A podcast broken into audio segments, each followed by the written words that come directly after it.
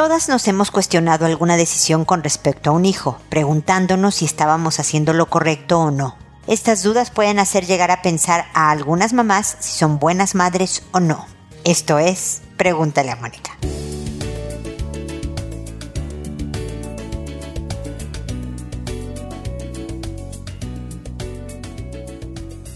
Bienvenidos amigos una vez más a Pregúntale a Mónica. Soy Mónica Bulnes de Lara, como siempre, feliz de encontrarme con ustedes en este espacio en que nos cuestionamos si somos buenos padres o madres de nuestros hijos. Yo creo que todo buen padre, buena madre, se pregunta alguna vez durante la crianza si lo estamos haciendo bien digo por lo menos alguna vez, creo que varias veces ocurre a lo largo de la vida de un hijo hasta que se van a la vida adulta e independiente y autónoma. Y lo primero que te tengo que decir es que eres una buena madre. Digo, salvo casos bien patológicos que no creo que escucharan, pregúntale a Mónica.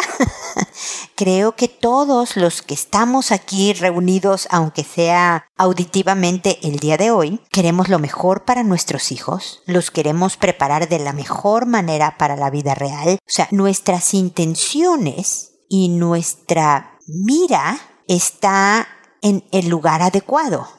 Hay veces que la metodología es donde tropezamos. Es decir, como digo de varios temas de mi especialidad, el fondo está correcto, es la forma la que a lo mejor requiere de constantes ajustes, como es parte natural y deseada del proceso de formación de un hijo. Lo que es una garantía, y también lo he dicho varias veces, eh, hoy nada más es un recordatorio, un nuevo recordatorio para mantenerlo presente, es que te vas a equivocar en algo. Yo me he equivocado, nuestros papás se equivocaron, tus hijos se van a equivocar con sus hijos en algo, en una o varias cosas. Nadie lo hace a la perfección, no existe la perfección. Pero así como nuestros papás se equivocaron con nosotros en algún tema formativo, y eso nos provocó a lo mejor una inseguridad, alguna autoestima cojeante en algunos momentos, algún mal manejo de un tema de nuestra vida. Pero aquí estamos siendo buenas personas, trabajadores, luchadoras, etcétera, etcétera.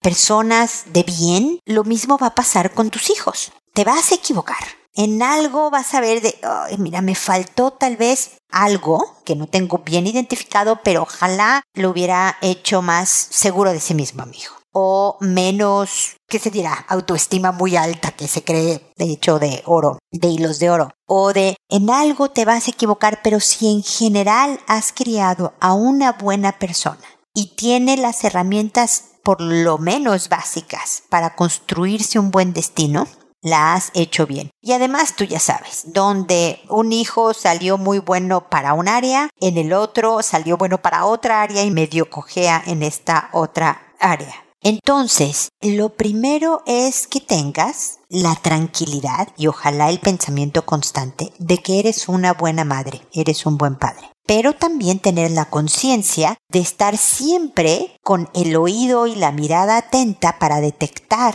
los posibles errores que efectivamente cometeremos y corregir lo antes posible, lo mejor posible, lo que no esté siendo bien manejado de nuestra parte. Es decir, el decir me equivoqué y enmendar el camino es fundamental en la crianza de los hijos. Así que yo espero que te sientas una buena madre, un buen padre, pero también que sigas todos los días dándole pequeños ajustes y afiladas y limadas a esta estrategia educativa de tal manera que efectivamente cuando tus hijos lleguen a la vida adulta tengan pues la mejor de las herramientas personales y accesorias para poderse construir una vida feliz, que finalmente es lo que queremos para ellos. Así que bueno, este es mi comentario inicial, espero que te sea útil. Saben que me pueden consultar para este y otros temas en www.preguntaleamónica.com en el botón de envíame tu pregunta. Me llegará a mi correo personal. Y ahora me voy precisamente a responder algunas de sus consultas, que como saben lo hago por orden de llegada, que a todo mundo le cambio el nombre para que su consulta sea anónima por completo, incluso si no solo el nombre, pero si dentro de su mensaje me ponen datos del país, del trabajo, de la empresa, que a veces pasa en donde están ustedes, yo los quito de tal forma que de verdad tengan la tranquilidad que me pueden consultar sobre cualquier tema que nadie sabrá quiénes son ustedes. Una vez que haya respondido a la consulta y el programa se haya subido a la página, a la persona que me consulta le envío un correo dándole el número del episodio el título del mismo y el nombre que le puse para que puedan identificar su consulta. De hecho, en el correo ya pongo el enlace directo al episodio en donde está la respuesta que le doy. Lo hago por audio y no les contesto por escrito sus correos para alcanzar a más gente. Me escuchan más personas de las que me escriben y por lo tanto espero que lo comentado aquí en el programa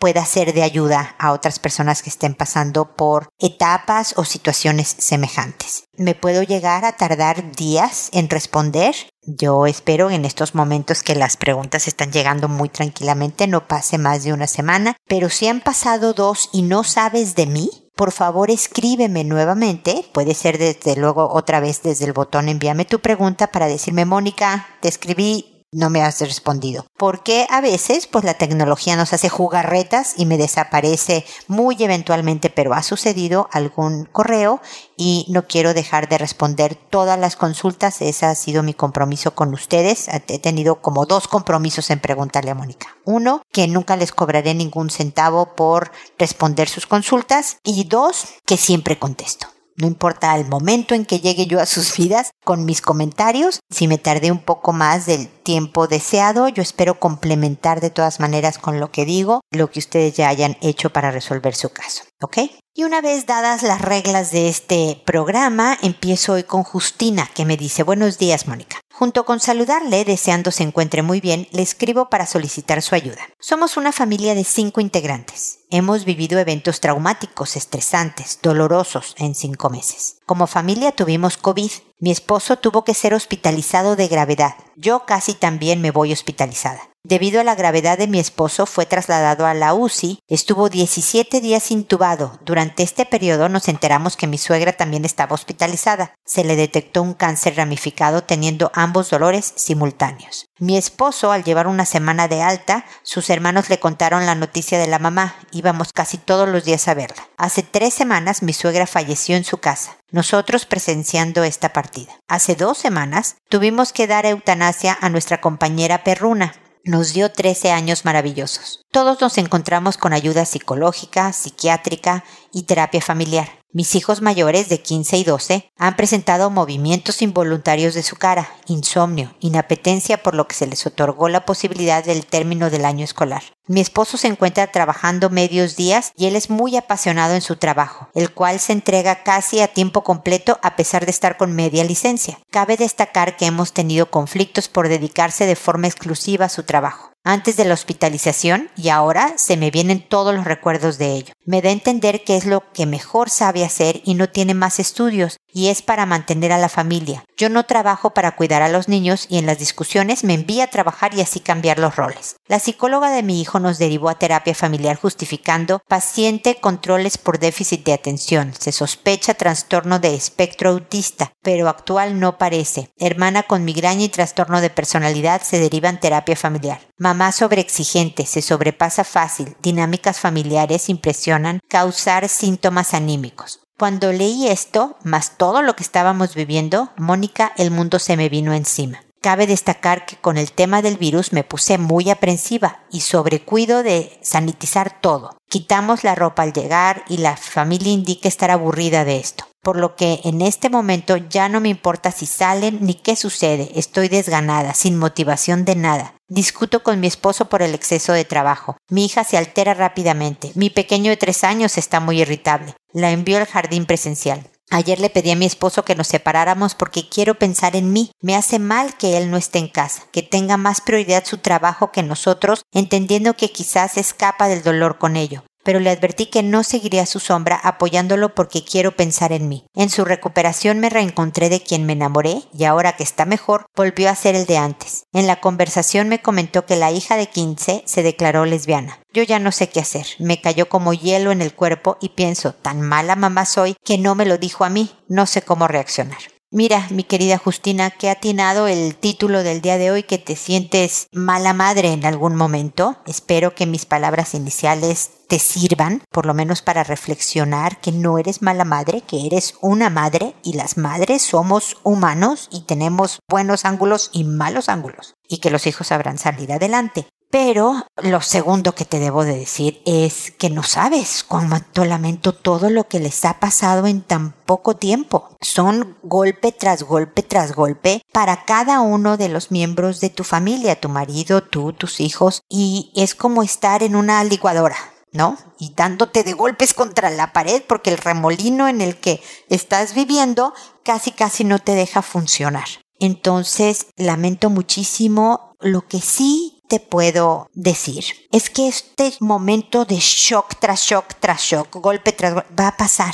Desafortunadamente, yo que soy perrera a morir y que acabo de perder a, una perrita, el año pasado se nos murió Tequila, que tenía 11 años con nosotros, le dio cáncer a la pobrecita, y hace un par de semanas se murió Calici, nuestra labrador que tenía 9 años con nosotros por un problema en la médula espinal. Entonces sé el dolor que causa esta pérdida, pero no lo vives constantemente, me explico, se mueren una vez y la sigues recordando, hablamos de tequila con, y esa que la que se murió hace año y medio, con nostalgia y cariño y nos da risa y todo, o sea, no olvidas a tus compañeritos perrunos como les llamas tú, pero ya no es el golpe inicial que ya sufriste. Afortunadamente, después de un sustazo, tú y tu marido están mejor, ahora ya sin COVID, y lo de tu suegra, no sabes cómo lo lamento. Esa parte sigue siendo, digamos, un golpe presente y tarda tiempo, a pesar de que ella falleció apenas hace tres semanas,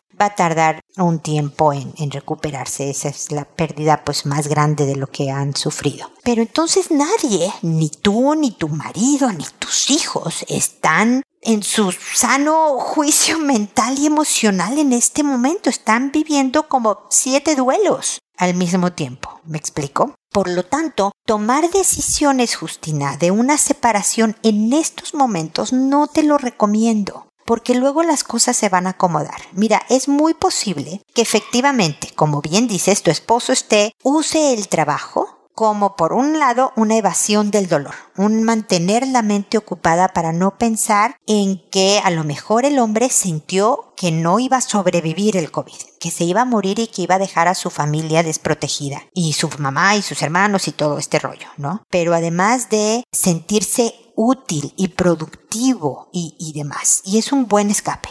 No lo estoy justificando, ojalá no trabajara tanto, pero se entiende, no se justifica, se entiende por lo que él está pasando.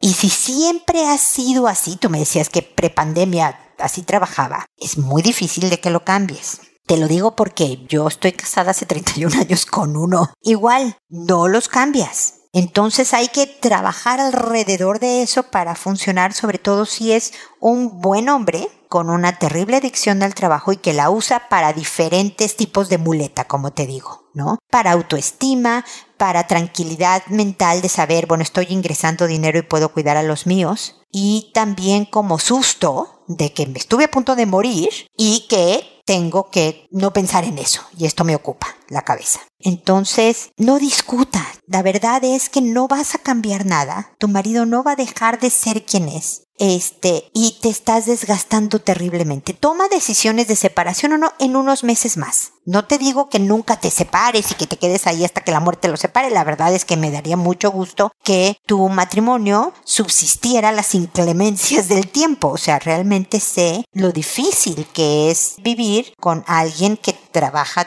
tantísimo cuando se tiene una familia, pero puedes encontrar, nuevamente te hablo por experiencia personal, momentos bien importantes, bien significativos en las diferentes etapas de matrimonio y se reencuentran muchas veces y vale la pena. Si es un buen hombre, como al parecer lo es, nada más con un pequeño, enorme defecto, que es ser trabajólico. Lo de que tu hija no te haya dicho que es lesbiana, no sé cómo fue la conversación, si está segura de que es lesbiana, si está aclarando su orientación sexual y su identidad porque pues tiene 15 y muchas veces estos jóvenes se están cuestionando cosas. No te preocupes, no quiere decir que no te quiera y que para algunas cosas te contará, pero si eres exigente y si eres intensa, digamos, te voy a describir como intensa para ciertas cosas, como me dices que, bueno, desvestías a todos por mucho tiempo para lo del COVID y entonces eh, ahora te fuiste al extremo de tirar la toalla por completo porque entiendo tu agotamiento físico y emocional, los hijos suelen acercarse con el papá que parece que va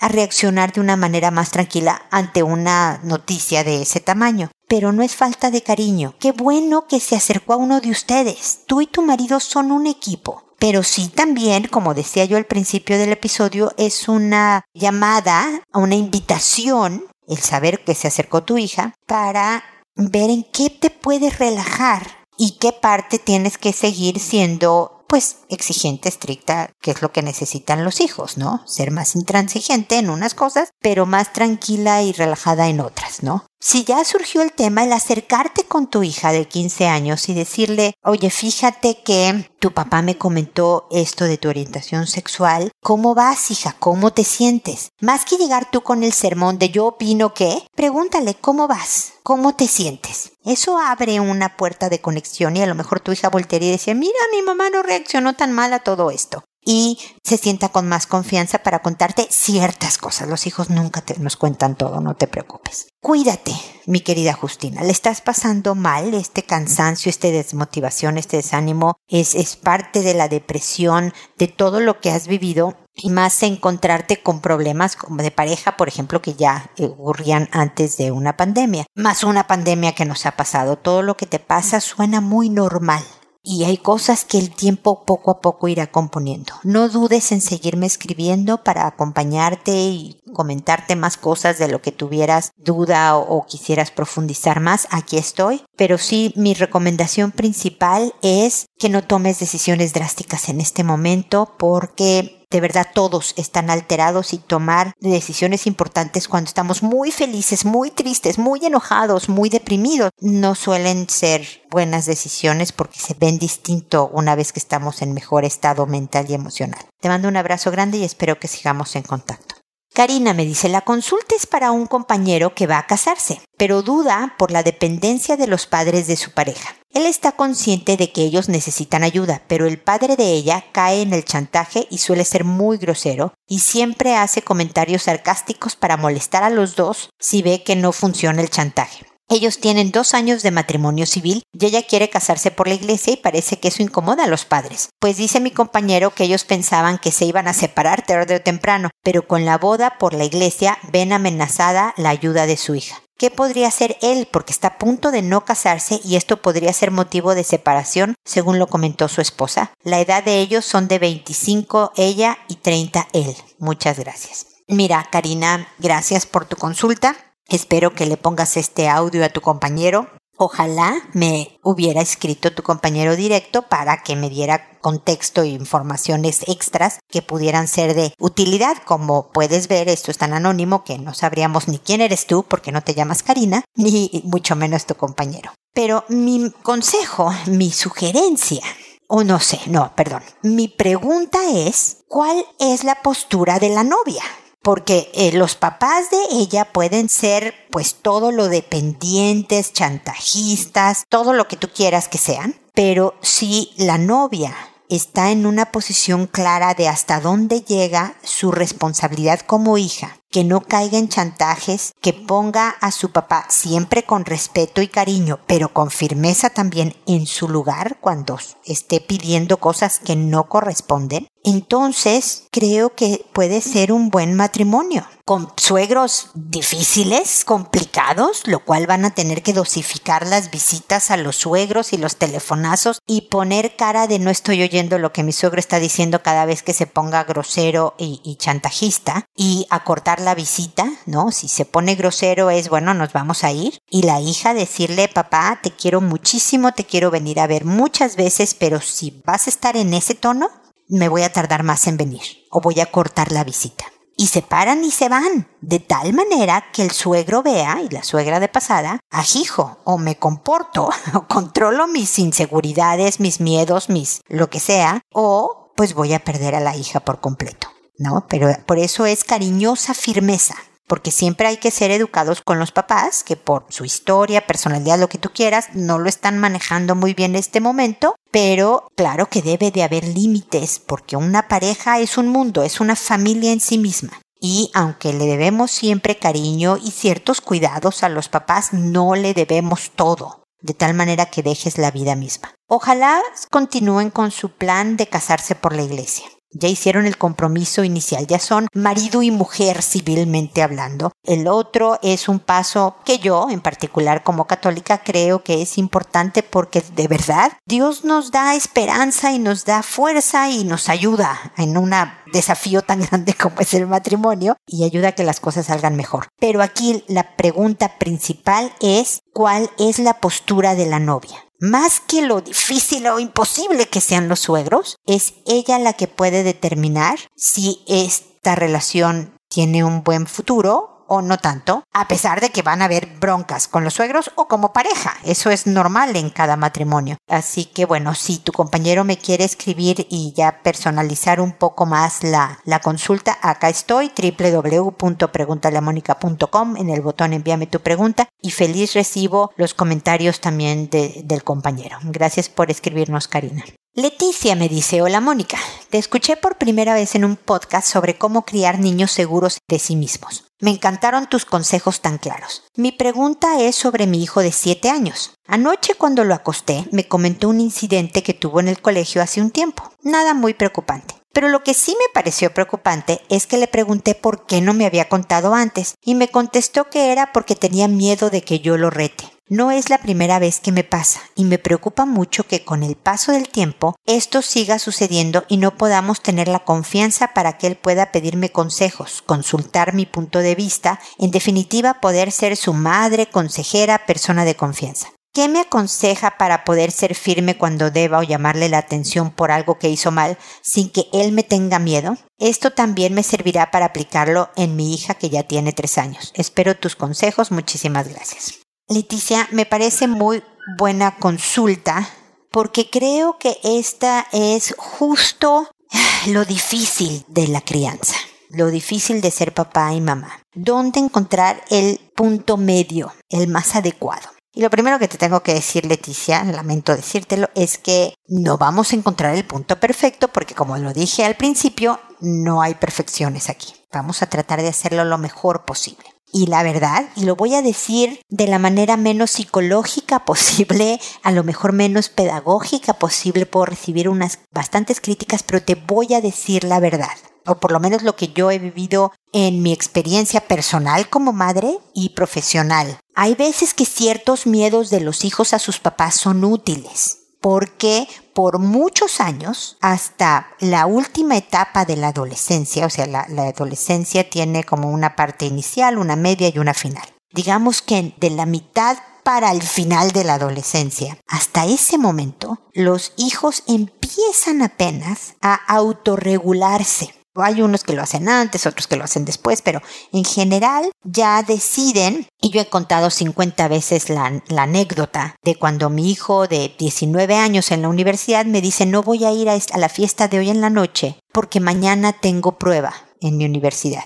Era un viernes y tenía prueba el sábado, imagínense. Y yo, bueno, quería llevarlo al hospital porque pensaba que estaba gravísimo de que este niño dijera que no a una fiesta por cualquier motivo. Entonces, pero era que ya se estaba autorregulando. Él sabía que no iba a funcionar bien a la mañana siguiente si estaba desvelado y Dios no lo quiera, crudo del alcohol, ¿no?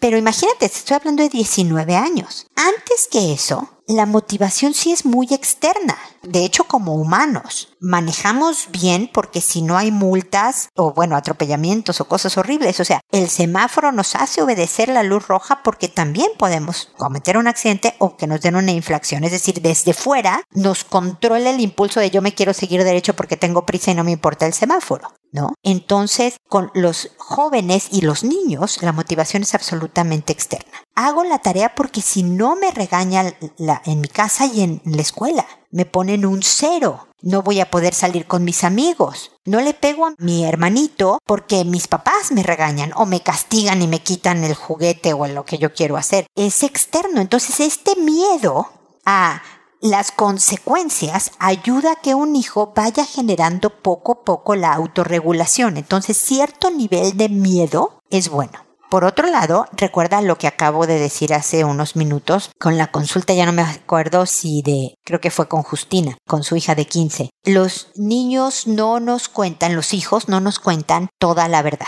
no nos cuentan todo. Nos cuentan todo lo que ellos quieren contarnos. ¿No? Y hay unos que vienen y te despepitan todo tu día. Fíjate, mamá, que fui, subí, bajé, fui al baño siete veces, hice esto y no sé qué, y perdí mi suéter. Y, y otros que nada más te dicen, ¿qué hiciste? Nada. ¿Cómo te fue? Bien. Y de ahí no lo sacas, ¿no? Varía también de personalidad. Lo único es que nuevamente el hijo que te dice me dio miedo que me regañaras, ahí sí es para que tú evalúes si todo el tiempo regañas, por ejemplo, o regañas no todo el tiempo, pero mucho tiempo. Si cuando te viene y te cuenta algo, tú empiezas a inmediatamente dar como el sermón, la corrección, la moraleja, en vez de preguntar y cómo te sentiste y dejar que hable y ya después disimuladamente le dices alguna cosa o dos días después. O, o sea, de, tu reacción inicial es bien importante. Y él debe de distinguir que cuando te dice, fíjate mamá que me metí en problemas, y que tú le vas a decir, uy, ¿cómo? ¿Qué pasó? ¿Y cómo te sentiste? ¿Y, ¿Y cómo lo vas a resolver? Y este tipo de conversaciones, pero tú tranquilas y de buenas y entre cariños, diciéndole mi amor, bueno, como le hables tú, ¿no? Yo soy muy de mi amor con mis hijos, dándole un beso al final diciéndole que lo quieres mucho porque nada tiene que ver su desempeño en la vida con el amor que tú le tienes, bla, bla, bla. Y en cuáles circunstancias lo vas a regañar, por ejemplo, si le pegara a tu hijita de tres años, porque lo que hizo es inadecuado. ¿Me explico? Es un verdadero arte, Leticia. No es fácil. En algunos momentos te vas a pasar de estricta y en otros a lo mejor debiste de ser más estricta. Ahí estuvimos todas. Pero ya que tengas esta preocupación, es buena porque quiere decir que vas a estar en observación y vas a hacer algunos ajustes. Y se vale perfectamente decirle al hijo, tú cuéntame, hijito. Voy a hacer un esfuerzo por que siempre estar atenta y tranquila, sea lo que sea que me vas a decir. Si tú fuiste y le metiste el pie al profesor y se cayó, cosa que no debe de ocurrir en la escuela, voy a tratar de que me cuentes todo y yo estar súper tranquila y todo para que siempre sepas que puedes venir a contarme. Si algún día se me, se me sale mal el asunto, también dime tu mamá, quedaste que no te ibas a enojar y ahí podemos hablarlo. Pero, y él te puede decir sí, mamá, sí, mamá, y puede empezar a tratar de hablarte más. O pueden ser de estos hijos que no te van a contar mucho de su vida. Muchas veces por miedo, muchas veces porque así son nada más. Pero, pero es ensayo y error Espero que te hayan servido mis comentarios. Cuéntame si algo me faltó decirte. Y pues ya sabes, espero, tienes uno de siete, tienes una de tres. Faltan muchos años de formación todavía. Así que espero poderte acompañar en ese proceso para que puedas dar lo que decía yo al principio, todas las herramientas a tus hijos para que sean capaces de construirse una buena vida. ¿Ok? Así que espero que sigamos en contacto y espero amigos que nos volvamos a encontrar en un episodio más de Pregúntale a Mónica. Y recuerda siempre decide ser amable. Hasta pronto.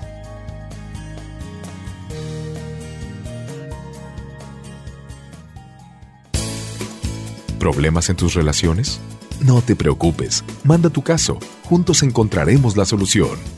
www.preguntaleamónica.com Recuerda que tu familia es lo más importante.